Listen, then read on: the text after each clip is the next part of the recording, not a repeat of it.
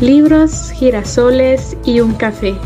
Es tu espacio para escuchar, motivar y empoderar a la mujer guerrera que llevas dentro. En DMAG te damos la bienvenida.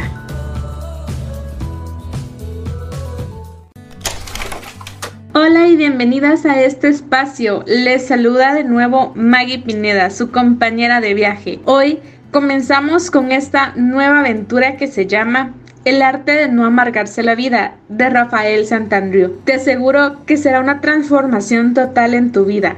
Sin nada más que agregar, comencemos. El arte de no amargarse la vida. Las claves del cambio psicológico y la transformación personal. Escrito por Rafael Santandriu. Capítulo 17 Ganar tolerancia a la frustración. El atardecer estaba dejando paso a la noche en las inmensas llanuras centrales de la India. Un tren surcaba el territorio como una gran serpiente quejumbrosa. En el interior del tren, cuatro hombres compartían un coche cama. Los cuatro eran desconocidos entre sí. Como ya era tarde, los hombres se metieron debajo de las sábanas y empezaron a dormir. Al cabo de unos 10 minutos empezaron a oír. ¿Qué sed tengo? ¿Pero qué sed tengo? La voz pertenecía a uno de los cuatro viajeros. Los restantes se despertaron molestos por las quejas, pero intentaron conciliar el sueño. Transcurrió una hora y la voz no callaba. Cada pocos minutos arreciaba. Pero qué sed tengo, qué sed tengo.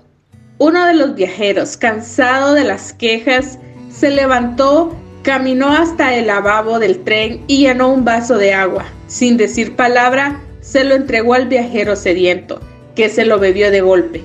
Al cabo de media hora, cuando todos ya habían conciliado esta vez un buen sueño, una voz los despertó de nuevo.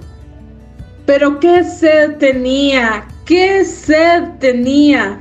Como ilustra el cuento que acabamos de relatar, a veces los seres humanos podemos convertirnos en campeones de la queja. De hecho, todo el tema de la salud mental trata de un solo asunto, aprender a combatir las quejas. Quejas, quejas, quejas. Vamos a ver a continuación cómo podemos hacerlo para ser un poco menos quejistas y un poco más felices. Hace bastantes años, unos investigadores llevaron a cabo un curioso estudio para evaluar la capacidad de los niños para soportar las frustraciones. Su hipótesis era que los niños que aguantaban mejor la situación de malestar tenían una psicología diferente, eran más fuertes y luego se convertían en adultos más sanos y capaces. El experimento era realmente una mala jugada para los niños, porque estaba ideado para fastidiarles donde más les dolía. Les hacía mantener una deliciosa chocolatina en la boca, pero sin comérsela. Contemplar unos estupendos juguetes y seleccionar uno sin tocarlos ni jugar con ellos. Este perverso estudio confirmó la hipótesis inicial y añadió más informaciones útiles. Los niños con alta resistencia a la frustración eran mentalmente equilibrados, no solo durante su niñez, sino también durante su etapa adulta. Y no solo eso, también eran más agradables en compañía de otros niños y más abiertos a nuevas experiencias. Este experimento demuestra algo que todos hemos comprobado en nuestra vida cotidiana. Tener tolerancia a la frustración es una de las habilidades esenciales de las personas. La tolerancia a la frustración nos permite disfrutar más de la vida, ya que no perdemos el tiempo amargándonos por las cosas que no funcionan. Veamos entonces cómo podemos ganar tolerancia a la frustración. Aunque sea una habilidad que principalmente se adquiere en la infancia, también se puede aprender. Como siempre, la clave estará en cambiar nuestra manera de pensar. Las 20.000 adversidades. A lo largo de nuestra vida, todos tendremos que asumir un montón de incomodidades y pequeñas adversidades. ¿Cuántas? Mm, podemos calcularlo. Según un reciente estudio, las personas nos topamos diariamente con 23 frustraciones. Hay un atasco de tráfico, se nos quema la comida, el jefe nos pega un rapapolvo inmerecido, el niño trae una nota del profesor por mal comportamiento. En toda una vida, eso hace un total de unas 20.000 adversidades. Pero la buena noticia es que prácticamente ninguno de estos problemas es realmente relevante. En verdad, todos esos miles de inconvenientes no tienen poder para amargarnos la vida, a no ser que se lo otorguemos. Simplemente lo que podemos hacer es asumir de antemano que esas adversidades forman parte del guion. Digamos que hay que meterlas en el presupuesto general y no preocuparse más de ellas. Hace un tiempo me hallaba de viaje en un país exótico con mi amigo Rick, un tipo con mucha experiencia mochilera. Cogimos un taxi en el aeropuerto para ir al centro de la ciudad y cuando llegamos al destino bajamos, recogimos las maletas y le dimos al taxista un billete grande que acabábamos de cambiar en el aeropuerto. Era mucho más dinero de lo que costaba la carrera y el hombre, aprovechando que estábamos en tierra, agarró el billete, arrancó el coche y se largó sin darnos el cambio. Acabábamos de llegar y ya nos habían timado. Menudo recibimiento. Nos metimos en el hotel y yo no paraba de darle vueltas al asunto. Qué rabia haberse dejado robar tan fácilmente. ¿Había sido culpa mía? ¿Podía haberlo evitado? Harto de oír mis quejas, Rick me dijo, no te preocupes más, haz como yo. Antes de cada viaje, siempre añado al presupuesto una cantidad para eventualidades como la de hoy robos, pérdidas, accidentes. Si lo tengo que emplear, no me amargo, ya que lo tengo previsto. Si al final tengo suerte y no sucede nada de eso, cuando regreso a casa me compro un regalo con ese dinero. La idea de Rick me tranquilizó de inmediato. Incluir en el presupuesto las adversidades del viaje era aceptarlas de antemano. Entendí que viajar implica el riesgo de esas pequeñas frustraciones. Si las aceptamos e incluso les hacemos un rincón en nuestra mente, no nos preocuparemos demasiado por ellas, lo cual hará que seamos más capaces de enfrentarnos a la vida. A partir de aquel día, en todos mis viajes, he incluido en el presupuesto una partida especial para imprevistos de ese tipo y me ha ido genial. Pero no solo eso, Propongo ahora ir más lejos y hacer lo mismo para las incomodidades de la vida en general. Ya hemos visto que a lo largo de nuestra existencia nos esperan unas 20.000 adversidades. Aceptémoslo lo antes posible. Nos damos cuenta de que encerrarse en casa para evitar posibles desgracias es la manera más eficaz de llegar a ser un ser desgraciado. Lo bueno del asunto es que en la gran mayoría de los casos se trata solo de pequeñas incomodidades sin trascendencia. En realidad, seguimos teniendo todo lo necesario para la felicidad. Dejar de ser un cascarrabias. Cuando el autobús va abarrotado, nos ponemos de mal humor. Un dependiente nos responde mal en una tienda y nos indignamos. La compañía telefónica no nos atiende la reclamación y nos enfurecemos. Leche, qué día de perros, ¿no? Nos decimos agriamente. Atención, mucho cuidado, porque las quejas cotidianas tienen una cualidad especial, tienden a convertirse en hábito. Todos los cascarrabias tuvieron un pasado. De jóvenes seguro que eran personas deliciosas, pero en un momento dado de sus vidas empezaron a quejarse, el cascarrabias permitió poco a poco que el hábito nocivo de la queja empezase a invadir su mente. Cuando quiso dar marcha atrás era demasiado tarde, ya todo había complicadose. Para el psicólogo cognitivo, el cascarrabias es un reto fantástico y por difícil que parezca, conseguimos ayudarle. Es maravilloso asistir al cambio de una de estas personas, cuando se curan, vuelven psicológicamente a una etapa de su vida más fresca y feliz. Es como si recuperasen su alma juvenil que se hallaba enterrada por capas y capas de quejas. Veamos ahora en qué consiste el proceso de cambio. El primer paso será, como en la estrategia del viajero Rick, aceptar los problemas de antemano. El segundo, darse cuenta de que esos inconvenientes no son relevantes para la felicidad. Y tercero, focalizar la atención en las maravillas que aún tenemos a nuestro alcance. Aceptar no es conformarse. La psicología cognitiva nos aconseja tener confianza en la naturaleza armónica de todo lo que sucede en la vida y sobre todo mucha capacidad de aceptación. Pero alguien se puede preguntar, pero ¿eso no es simplemente conformismo? ¿No hay que luchar por las metas y objetivos? Y la respuesta la encontramos en un antiguo proverbio budista que dice, en verano hace calor y en invierno frío.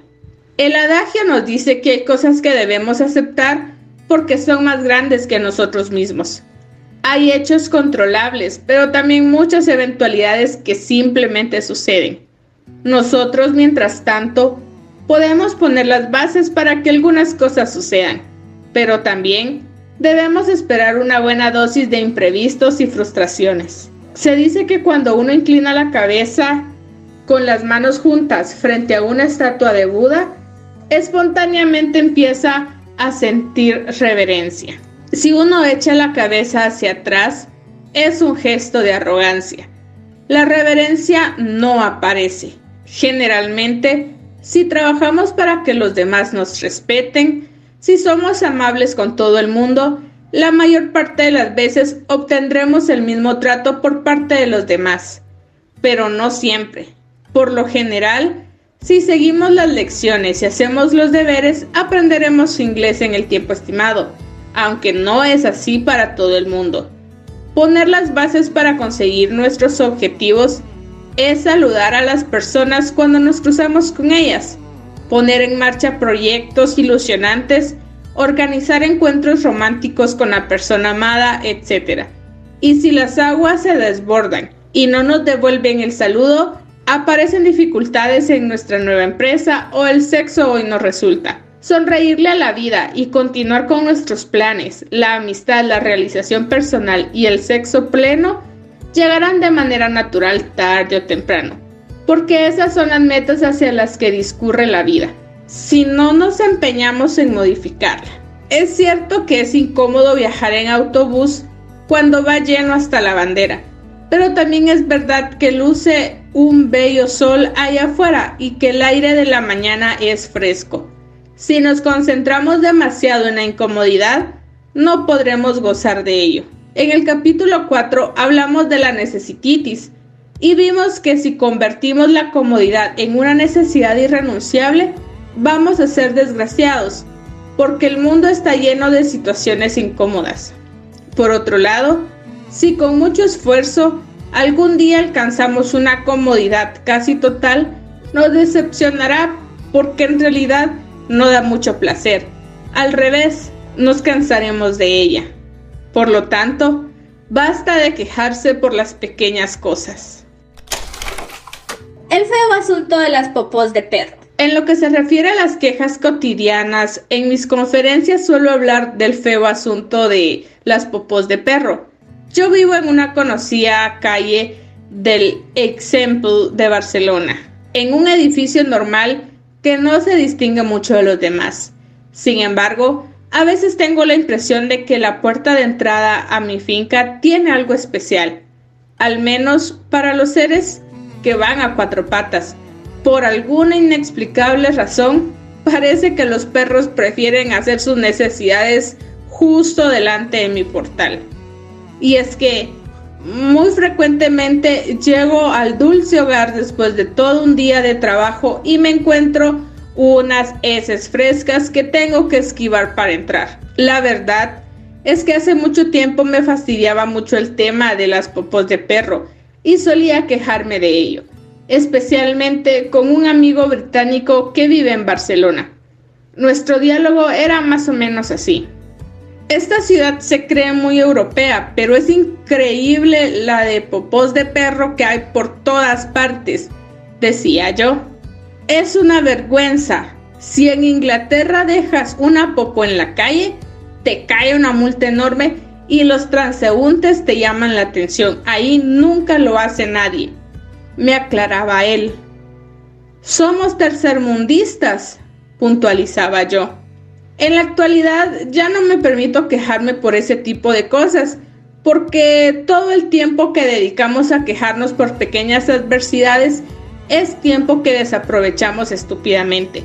Mientras nos lamentamos, dejamos de apreciar las cosas bellas de la vida y las oportunidades que tenemos de pasarlo bien. ¿Qué gravedad tienen las popós de perro comparado con no tener agua potable? Hay mucha gente en el mundo que no tiene asegurado el suministro de agua diario. Si tengo en cuenta la realidad del mundo, tengo razones para amargarme solo porque las calles no están tan limpias como quisiera. Ahora ya no me quejo por las popós de perro, ni me enfado cuando las veo. En realidad ya no pienso que sean tan desagradables. Están ahí y probablemente nos acompañarán toda la vida.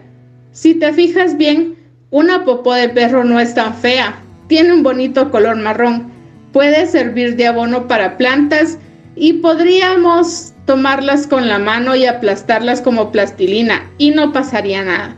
La verdad es que no me apasionan, pero ya no les tengo tanta manía. De hecho, puedo hacer bromas sobre ellas.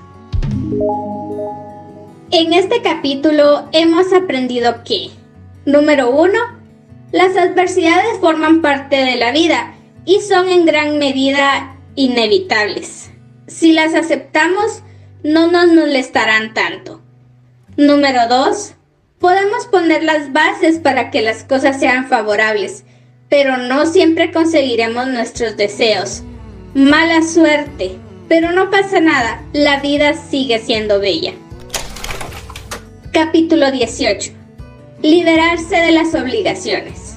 Desde hacía muchos años, el abuelo Sanjay vivía con un precioso loro que Ufano enseñaba a todas sus visitas. Desde hacía muchos años, el abuelo Sanjay vivía con un precioso loro que enseñaba a todas sus visitas. En una ocasión acudió un viejo amigo y charlaron durante horas. Durante toda la tarde, el loro estuvo en su jaula hablando. Decía muy alto, Libertad, libertad, libertad. El visitante apenas podía concentrarse en la conversación porque le daba lástima las desgarradoras palabras del animal. Decía una y otra vez, libertad, libertad, libertad. Y al mismo tiempo metía el pico entre los barrotes de la puerta señalando su ansiada salida. El amigo de Sanjay se fue al final de la tarde, pero se quedó pensando buena parte de la noche en el desgraciado loro. También pensó que Sanjay se había vuelto un desalmado por encerrar a un animal que reclamaba libertad de esa manera. Ya era muy tarde cuando el hombre decidió que al día siguiente liberaría al loro de Sanjay. Al amanecer, salió hacia la casa de su amigo y se introdujo sigilosamente en la habitación donde se hallaba el animal. El oro lo miró con los ojos muy abiertos. Silenciosamente abrió la portezuela de la jaula y dijo, Vamos, bonito, sal por la ventana, ya eres libre. Para su sorpresa, el animal se fue hasta el extremo opuesto de la jaula y de repente empezó a chillar. Sanjay, Sanjay, socorro, quieren robar a tu loro. La historia de Sanjay y su loro loco es famosa en Oriente y nos explica cómo los seres humanos se meten muchas veces en su propia jaula mental y se niegan a salir cuando tienen la oportunidad. El presente capítulo trata de una de las jaulas más corrientes, la de las obligaciones, que solo habitan en nuestra mente. Obligaciones que minan nuestra capacidad de disfrutar y que pueden llegar a robarnos toda la energía. La maldita cena de Navidad. Recuerdo que en una ocasión una paciente llamada Ana me explicaba el siguiente problema. Mi hermano Miguel ha convocado a la familia como cada año a una cena de Navidad en un restaurante carísimo y no me apetece nada ir. Mis hermanos beben más de la cuenta y siempre acaban discutiendo de la política, chillándose los unos a los otros. Además, me va fatal económicamente. Quedaba un mes para la cena de Navidad, pero Ana ya estaba nerviosa. Llevaba años acudiendo no solo a esas comidas, sino a innumerables compromisos familiares y nunca había disfrutado de ellos. Le pasaba como al chiste en el que alguien le pregunta a un amigo, ¿qué tal las navidades? ¿Bien o en familia? Es muy común sufrir durante años ciertas penosas obligaciones que nos imponemos nosotros mismos, generalmente porque pensamos que debemos hacerlo o también por temor al juicio de los demás. No vayas pues, le aconsejé. Pero si no voy, mis hermanos me matarán, adujo Ana. Pues que se enfaden. No tenemos por qué hacer cosas que no nos apetece hacer. La vida es demasiado corta para perderla llevando a cabo obligaciones estúpidas, pero si te comportas con naturalidad, quizás no se enfaden, dije. ¿Qué quieres decir? me preguntó.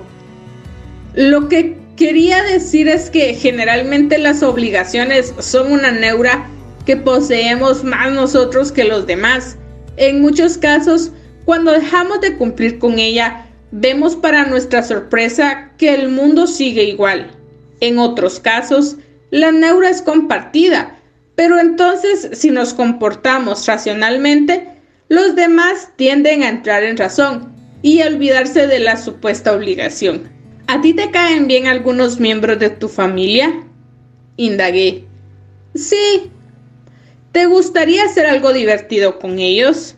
Seguí preguntando. Sí, pero no ir a un restaurante caro, respondió ella. ¿Por qué no les propones tú hacer otra cosa que te guste y sea más barato? Terminé sugiriendo. A la semana siguiente, Ana me explicó que se le había ocurrido la siguiente idea. He decidido que no voy a ir a la cena de Navidad, pero he enviado a todos mis familiares una invitación. Les propongo que el 23 de diciembre, que es sábado, vayamos a misa por la mañana a Santa María del Mar, la iglesia más hermosa de Barcelona. Después iremos a una cafetería a desayunar churros con chocolate. Muy bien, pero no sabía que eras creyente, le dije. Mm, no especialmente. De hecho, desde pequeños no hemos vuelto a la iglesia, salvo en bodas y comuniones pero he pensado que nos sentaría muy bien hacer algo de tipo espiritual para reflexionar sobre lo que significa ser hermanos de una forma sincera. Dijo Ana muy orgullosa de su iniciativa. ¿Y cómo han respondido? ¿Irán? Le pregunté. Sí, me ha sorprendido muchísimo. Mi otro hermano, mis padres y mis sobrinas, que ya son mayores, están encantados mi hermano Miguel todavía no ha contestado, pero si no viene no pasa nada. Él tampoco está obligado a seguir mi propuesta. Claro que no. Ya sabes, la vida solo se vive una vez, también para Miguel. Sí, lo entiendo. Ni él se tiene que molestar conmigo, ni yo con él. Simplemente estamos haciendo lo que deseamos hacer. Concluyó. ¿Y cómo te sientes ahora? Pregunté. Muy contenta y nada culpable. Si esta velada que he propuesto sale bien, me gustaría instaurarla como una tradición navideña. El desayuno de Navidad de tía Ana. Más tarde, la paciente me explicó que su encuentro familiar navideño fue entrañable. Su hermano Miguel no acudió, pero la llamó para disculparse. El resto de la familia vivió una jornada divertida, diferente al resto de Navidades una velada sincera. Pero lo más interesante es que la familia no se molestó por el hecho de que Ana decidiese no acudir a la tradicional cena de Navidad organizada por Miguel. Esto es, la neura compartida por la familia simplemente se desvaneció ante la actitud natural, alegre y constructiva de Ana. Gran parte de los problemas emocionales que sufren las personas tienen que ver con las obligaciones. Solemos estar convencidos de que tenemos muchas cosas que hacer.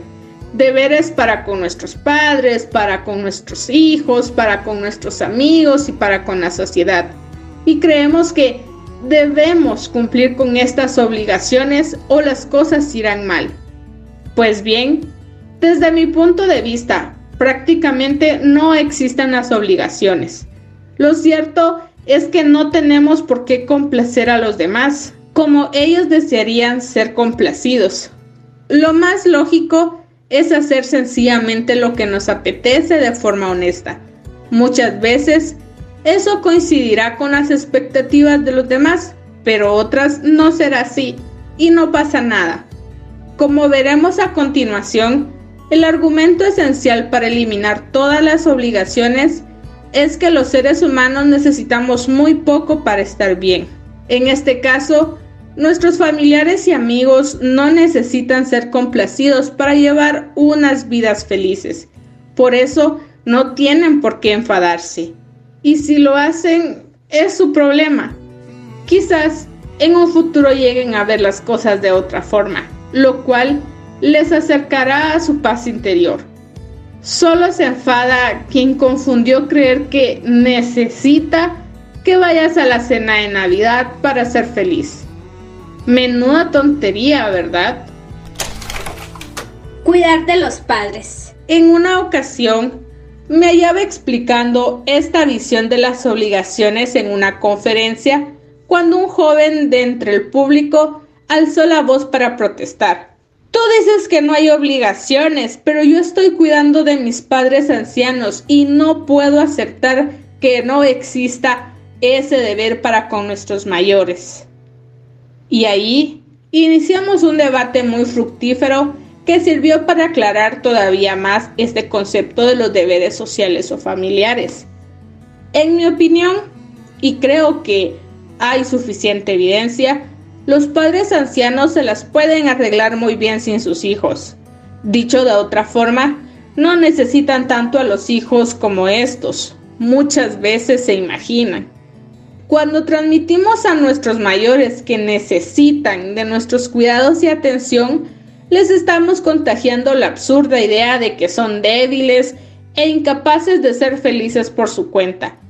Pero lo cierto es que todas las personas tienen una gran capacidad para disfrutar de la vida, para hacer proyectos o para divertirse, a no ser que ellos mismos se digan lo contrario y se convenzan de que no es así. Sin embargo, especialmente en nuestra sociedad, existe la idea de que los ancianos son unos seres incapaces que siempre necesitan la ayuda de los demás para subsistir.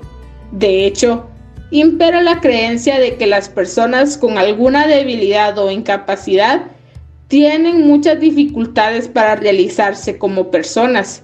Los ciegos, los enfermos, los que no pueden caminar, y una y otra vez vemos que eso no es así. Las oportunidades de hacer cosas valiosas es enorme en prácticamente todas las circunstancias. Las personas con alguna dificultad especial pueden asociarse para hacer que la vida sea más sencilla y encontrarle un gran sentido precisamente en esa colaboración.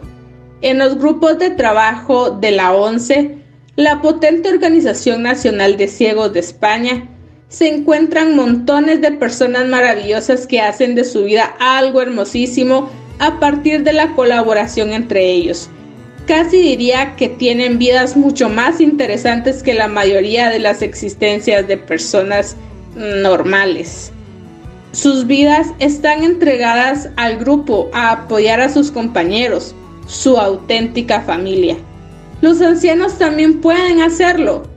Las personas mayores pueden asociarse invertir juntos su dinero para vivir en comunidad en espacios donde disfrutar de la vida juntos en vez de acumular herencias para sus hijos. Pueden enamorarse, tener una vida sexual satisfactoria, viajar, cultivarse y las adversidades que pueden encontrar son oportunidades para ayudarse los unos a los otros. Pero si en vez de eso les transmitimos la idea de que son débiles, son una inutilidad y no tienen opciones para vivir la aventura de la vida, así será. Si se convencen de esas ideas terribilizadoras, se pasarán el resto de su vida añorando su pasado quejándose, lamentándose de sus carencias y lo peor de todo, sin ganas de colaborar con sus semejantes, con la gente de su edad, ya que los verán a su vez como personas inútiles y desechables. Si las personas con impedimentos serios como los ciegos o parapléjicos consiguen tener vidas emocionantes y valiosas, ¿cómo no va a poder tenerlas las personas mayores?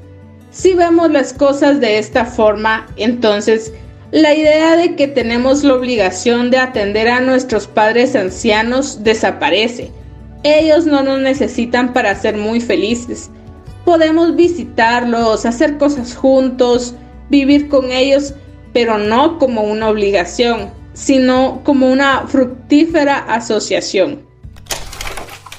Tanto da tener dos que 92. Si no lo hacemos así, esta colaboración está viciada de buen inicio. Ya no hacemos cosas juntos por placer, sino por pena. ¿Quién se divierte haciendo cosas por pena? Al final, ese tipo de relaciones son una cosa triste, descafeinada, cargada de sentimientos de culpa e inutilidad. Por eso, dejemos que las personas mayores usen las muchas habilidades y recursos que tienen para construirse un mundo maravilloso. Ni ellos nos necesitan, ni nosotros los necesitamos a ellos. Sin embargo, qué fantástico es colaborar de igual a igual. Yo he tenido muchas veces la oportunidad de conocer a personas que ya han superado los 75 años de edad y que destilan fuerza, inteligencia y atractivo personal. Cuando hablas con ellos, te sientes como si estuvieras delante de un joven de 25 años que ama la vida. Muchos de ellos son intelectuales que siguen trabajando, haciendo arte y literatura, y puedo decir que sus vidas son increíblemente emocionantes y siguen siéndolo hasta el día de su muerte. Uno de esos seres es, eh, uno de esos seres excepcionales fue Albert Ellis, el psicólogo de Nueva York, padre de la terapia cognitiva. Yo estuve en contacto con él por carta meses antes de su muerte, pasados los 90 años de edad, e hicimos planes para entrevistarlo cuando saliese del hospital. Estaba mentalmente fuerte como siempre. Sé que el mismo fin de semana en que murió, atendió un grupo de escolares en la habitación en la que estaba ingresado y les transmitió su fuerza y su sentido del humor. Por eso me gusta decir que si estás mentalmente en forma, da igual tener 2 que 92. Las creencias irracionales relacionadas con las obligaciones abundan de ahí que todavía se organicen tantas cenas de Navidad familiares. Acudimos estúpidamente a un encuentro que no nos gusta, solo porque pensamos que debemos hacerlo, ya que son la familia. Nos olvidamos que la vida dura muy poco y que es un desperdicio malgastarla haciendo cosas que no deseamos hacer. Ni tu familia te necesita a ti, ni tú los necesitas a ellos. No existe tal obligación. Algunas personas esgrimen el argumento de que los abuelos necesitan ver a la familia unida una vez al año. Esa es una necesidad inventada. Los abuelos, como todo ser humano, solo necesitan la comida y la bebida diaria. Bien podrían organizar una cena con amigos de su edad, bailar, jugar, seducirse los unos a los otros y hacer nuevas parejas entre los que están solteros. Y si alguien más joven de la familia quiere unirse, pues adelante, pero no existe ninguna obligación de compartir el tiempo de ocio. Nadie puede hacer feliz a nadie. Otra de las obligaciones que nos inventamos es la de ayudar, aconsejar o ser paño de lágrimas de los familiares. Pero olvidamos que nadie puede hacer feliz a nadie. La felicidad es un estado mental en el que solo uno mismo puede entrar y que no depende de tener más o menos problemas. Todos hemos tenido la experiencia de estar consolando a alguien durante horas para verlo en las mismas condiciones penosas al día siguiente. O peor aún, hemos ayudado a alguien con gran esfuerzo y su nivel de infelicidad y queja seguía igual al cabo de poco tiempo. Por eso, Creo que la mejor estrategia frente a familiares que se quejan es cambiar de conversación.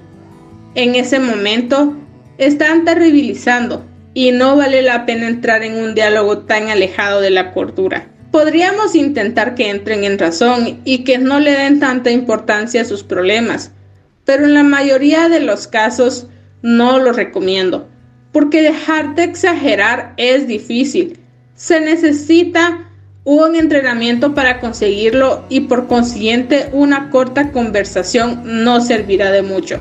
Probablemente lo mejor sea no dejarse enredar en las terribilizaciones y seguir con nuestras vidas.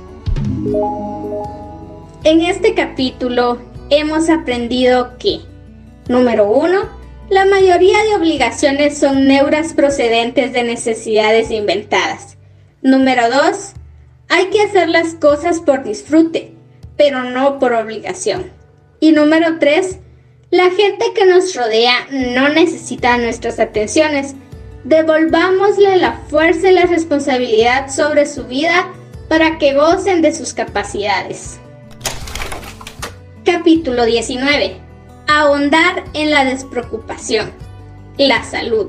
Y una mujer dijo, háblanos del dolor y él respondió, Tu dolor es la apertura del cascarón que encierra la comprensión. Cahil Gibran. Dos monjes estaban lavando sus tazones en el río cuando vieron que un escorpión se ahogaba. Un monje lo sacó inmediatamente y lo puso delicadamente sobre la orilla. Justo antes de posarlo sobre la arena, el escorpión movió rápidamente su cola para picar al monje. ¡Uy, qué daño! Me ha dado en un dedo, exclamó el hombre dolorido. Cuando el dolor fue mitigándose con el dedo hinchado, el monje volvió a la orilla a acabar de lavar su tazón. Mientras estaba manos a la obra, vio que el escorpión se había vuelto a caer al agua. Inmediatamente metió su adolorida mano en el río para sacar al animal. Mientras dejaba al escorpión en el suelo, este le picó de nuevo. El otro monje le preguntó, Amigo, ¿por qué continúas salvando al escorpión cuando sabes que su naturaleza es picar? Porque, respondió el monje, salvarlo es mi naturaleza. Me encantan estas antiguas historias orientales porque logran condensar una gran lección en unas pocas líneas. Este cuento habla de la naturaleza de las cosas y la necesidad de aceptarlas tal y como son. Nada más y nada menos.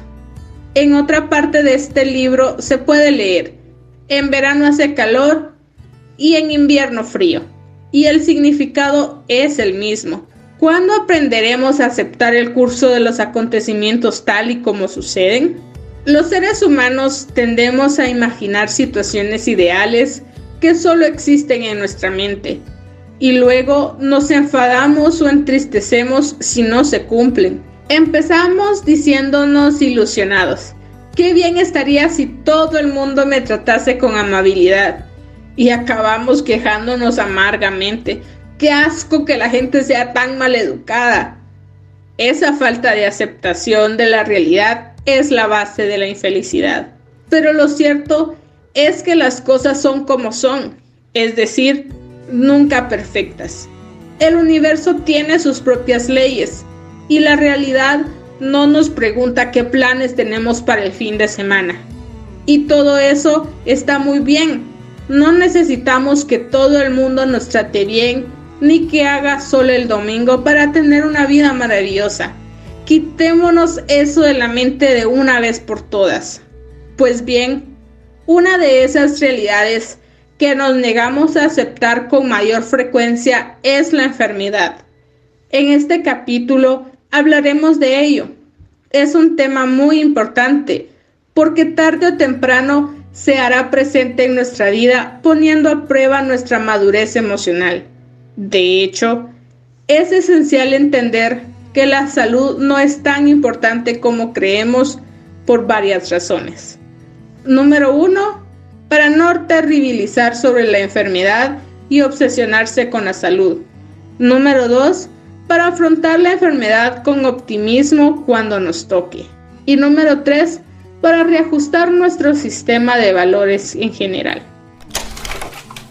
La salud es resbaladizo bien. Empecemos con un golpe directo a nuestro sistema de creencias irracionales. Desde siempre se ha dicho, la salud es lo más importante, pero vamos a ponerlo en duda aquí ahora mismo. Desde la psicología cognitiva, nos atrevemos a afirmar que la salud no es esencial para la felicidad. Lo más importante es la propia felicidad. Dicho de otra forma, no nos preocupemos tanto de la salud y más de disfrutar de la vida. ¿Quién de nosotros querría vivir muchos años siendo un profundo desgraciado? ¿De qué nos sirve la salud si no gozamos de la vida? La salud, en tanto que nos posibilita hacer más cosas significativas y divertirnos más, es interesante, pero por sí misma no es prácticamente nada. De hecho, muchas personas depresivas están físicamente en forma, pero desean quitarse la vida. En cierta forma, ¿no es estúpido darle tanta importancia a algo que está garantizado que vamos a perder? Desde que alcanzamos la plenitud física pasada la adolescencia, empezamos a perder la salud. La vista se cansa, la espalda duele, perdemos potencia sexual. Tarde o temprano todos enfermaremos gravemente y moriremos. ¿Por qué hacer tanto ruido acerca de eso? Un brote nuevo en un árbol seco. Hace un tiempo tuve la suerte de conocer a un grupo de personas maravillosas comandadas por un ángel llamado Tina Paraire. Son los voluntarios del Hospital San Joan Diu de Barcelona. Se trata de más de 250 personas que trabajan intentando hacer la vida más alegre a los niños enfermos ingresados en este hospital infantil, a los niños pero también a los padres que muchas veces son los que más sufren al ver enfermos a sus hijos. Los voluntarios de San Joan de Dieu juegan con los pequeños, hacen de canguros, dan tanto cariño y apoyo como pueden, y muchas veces acompañan a las personas en la hora más difícil, la de la partida anticipada de sus hijos. Muchas de sus enternecedoras historias están relatadas en el libro el caballo de Miguel. Me acuerdo ahora de los voluntarios de San Juan de Dieu, porque el trabajo que llevan a cabo tiene que ver con la manera óptima de entender la enfermedad y la muerte, el tema central de este capítulo. Aunque parezca chocante, esos más de 200 hombres y mujeres van al hospital cada semana a trabajar desde la alegría Nadie acude allí a llorar o a compadecerse de los enfermos, porque en realidad enfermos ya lo estamos todos. Todos vamos a enfermar y a morir, así que simplemente lo que hacen es compartir esa naturaleza impermanente e imperfecta para hacer de ella algo hermoso. Se trata de una cosa parecida al brote de una rama en un árbol seco. La enfermedad, el dolor y la muerte forman parte de la vida y no tienen por qué ser entendidos como desgracias inútiles que truncan la felicidad de las personas. Más bien, se trata de procesos naturales, realmente inconvenientes, pero que aún dejan mucho espacio para la alegría, el amor y la fraternidad, como demuestran las hermosas experiencias que viven los voluntarios. En una ocasión, Tina Paraire me leyó una carta redactada por una madre que acababa de perder a su hijo pequeño tras un periodo ingresado en el hospital. Esa mujer escribía para agradecerle a la voluntaria sus atenciones durante aquellas semanas. La madre se acordaba de los últimos días de su pequeño y destacaba su alegría inalterable, ajena al pesado tratamiento que le administraban, y en medio de su desgracia mencionaba al ángel que había conocido en el hospital, esa joven desinteresada que le ofreció a ella el hombro para llorar y a su hijo tiempo para jugar, su sonrisa para iluminar la habitación blanca del hospital. En esa carta, esa mujer doliente expresaba con claridad cómo la enfermedad también es una oportunidad para descubrir el auténtico amor desinteresado, ese que siempre es sereno, pleno y que da sentido a la existencia. Los voluntarios de San Joan de Dieu son una prueba más de que la enfermedad no tiene por qué ser un impedimento serio para la alegría. Ser feliz en la enfermedad. Y es que, en definitiva, podemos ser razonablemente felices estando enfermos, incluso si tenemos una enfermedad mortal y sabemos que vamos a irnos en pocos meses. Es perfectamente posible, porque mientras estemos sobre la tierra, aunque nos queden solo unos días, podemos hacer cosas valiosas por nosotros y por los demás, y gozar con ello. En todo caso, ¿de qué sirve pensar lo contrario? ¿Acaso el hecho de deprimirse o lamentarse continuamente va a ayudar a curarnos? Gran parte de las emociones negativas arrolladoras que sentimos cuando estamos enfermos o ante la posibilidad de estar muy enfermos proceden de la estúpida creencia mágica de que debo vivir muchos años. Está escrito en el cielo, y si muero prematuramente no lo puedo soportar, será un fracaso. Esta idea es más común de lo que parece. Aunque sea absurda, la sostenemos en el fondo de nuestra mente y es la responsable del miedo a la enfermedad o a la muerte. Por supuesto que si contraigo, por ejemplo, el SIDA, me voy a disgustar, entristecer y poner nervioso, pero no tengo por qué entrar en una depresión profunda. Recordemos que las emociones negativas habituales, disgusto, nervio, tristeza, irritabilidad, son inevitables y positivas. Lo que intentamos eliminar aquí son las emociones negativas exageradas, como la depresión, la ansiedad o la ira descontrolada. En definitiva, ¿por qué una persona ingresada en un hospital no puede ser razonablemente feliz? Esa persona tiene en su entorno muchas oportunidades de disfrutar del momento y de realizar acciones valiosas, entre ellas conocer a los enfermos de su planta y compartir juntos un destino común. Además, el enfermo puede hacer todo lo que esté en sus manos para curarse mejor. Si tiene la oportunidad, también puede amar más y mejor a sus familiares, etc. En realidad, todos estamos ya en una situación parecida al enfermo terminal. Sabemos que vamos a morir. Incluso sabemos la fecha. Solo tenemos que restar nuestra edad a la esperanza de vida del momento. Esa es la fecha de nuestra muerte en el mejor de los casos. El resto de nuestra vida pasará rápido, o sea, que más vale disfrutar de ella mientras podamos, no hay más. La salud, por lo tanto, es algo de lo que ocuparse, pero no de lo que preocuparse. Es interesante cuidar el cuerpo porque estar sano nos facilitará poder disfrutar de la vida, pero no hay que volverse loco por ello, porque tampoco es la panacea de la felicidad. La preocupación excesiva por la salud. El caso de Borja. Existe un problema emocional llamado hipocondría. Consiste en preocuparse demasiado por la salud, asustarse ante cualquier posibilidad de estar enfermo o de contraer enfermedades. Recuerdo el caso de Borja, que vino a verme por ese motivo. Su temor a las enfermedades le producía un curioso efecto.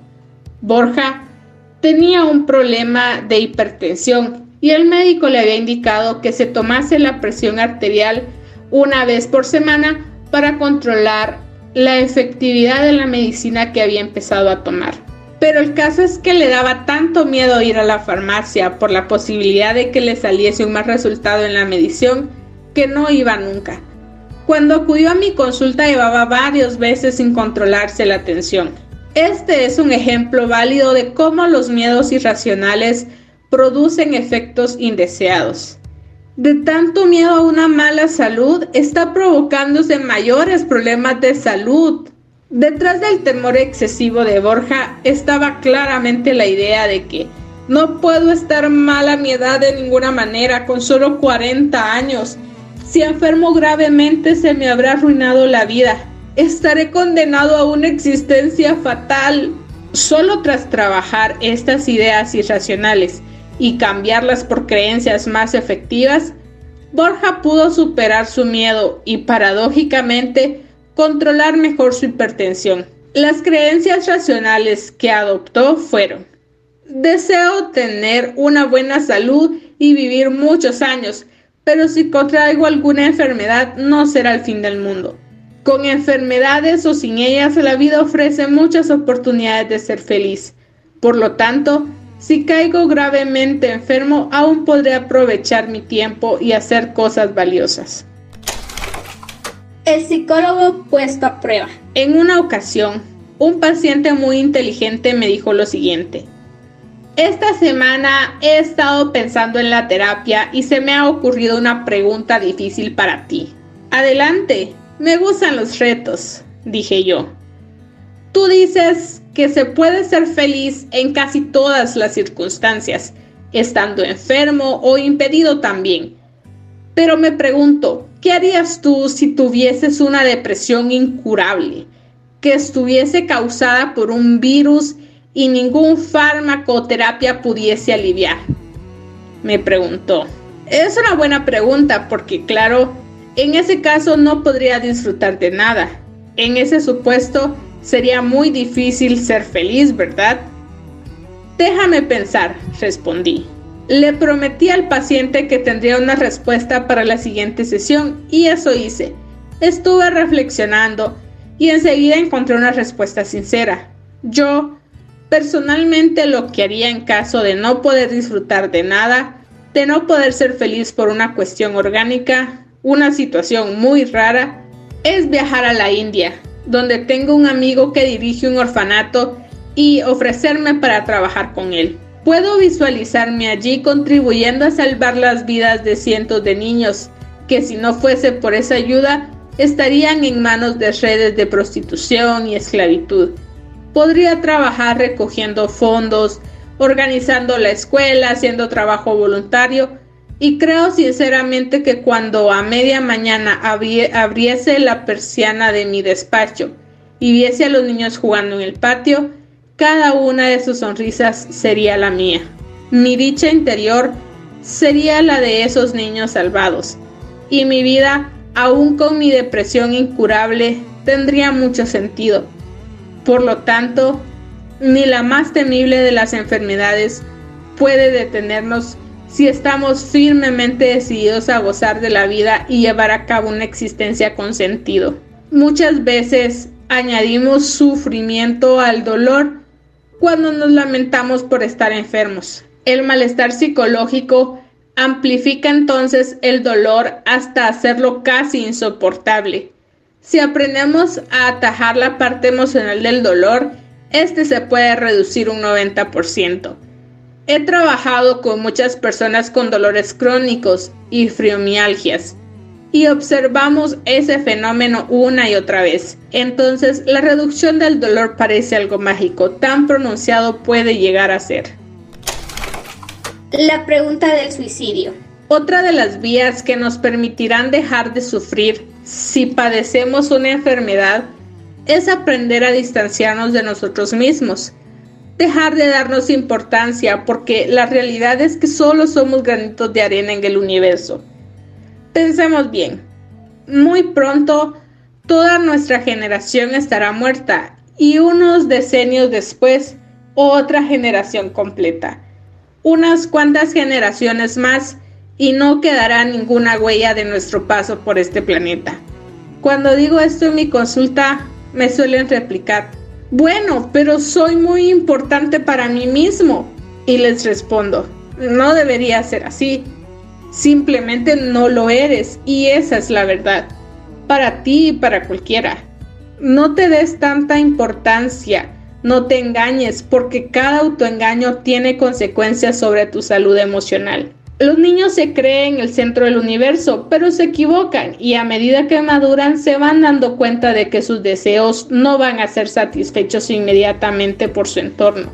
A todos nosotros nos iría muy bien dejar de mirarnos el ombligo fantaseando sobre que somos indispensables para algo o alguien. Distanciarnos de nosotros mismos es muy útil porque dejamos de preocuparnos tanto por nuestro destino y podemos empezar a vivir en el presente. Recuerdo que en una ocasión hablaba de este tema con una paciente que replicó, pero si un día te dijesen que yo me he suicidado, estoy segura de que eso te afectaría mucho porque yo sí te importo, ¿no es verdad? Me quedé pensando unos instantes y sinceramente respondí, me importas como paciente, pero eso no significa que tu muerte fuera a preocuparme. Esa es la verdad. Tú no eres importante, pero no te lo tomes a mal. Ni siquiera yo mismo soy importante para mí. Pero tú te esfuerzas mucho por ayudarme en la consulta, continuó diciendo. Intento ayudarte porque ese es mi trabajo, me gusta hacerlo, me lo he pasado bien, pero no me engaño pensando que mejorar la vida de un número limitado de personas es tan relevante para el universo, concluí. En este capítulo hemos aprendido que, número uno, es conveniente ocuparse de la salud, pero no preocuparse demasiado por ella. Número 2. Sin salud se puede ser muy feliz y con salud se puede ser muy desgraciado. Y número 3. Es muy sano distanciarse de uno mismo, no darse mucha importancia porque no hay otra forma de sosegarse. Como ven, tendrán los siguientes días para analizar y reflexionar todo lo que hemos aprendido hoy. Nos vemos la próxima semana para una siguiente dosis de este su espacio, libros, girasoles y un café. Un abrazo y hasta pronto.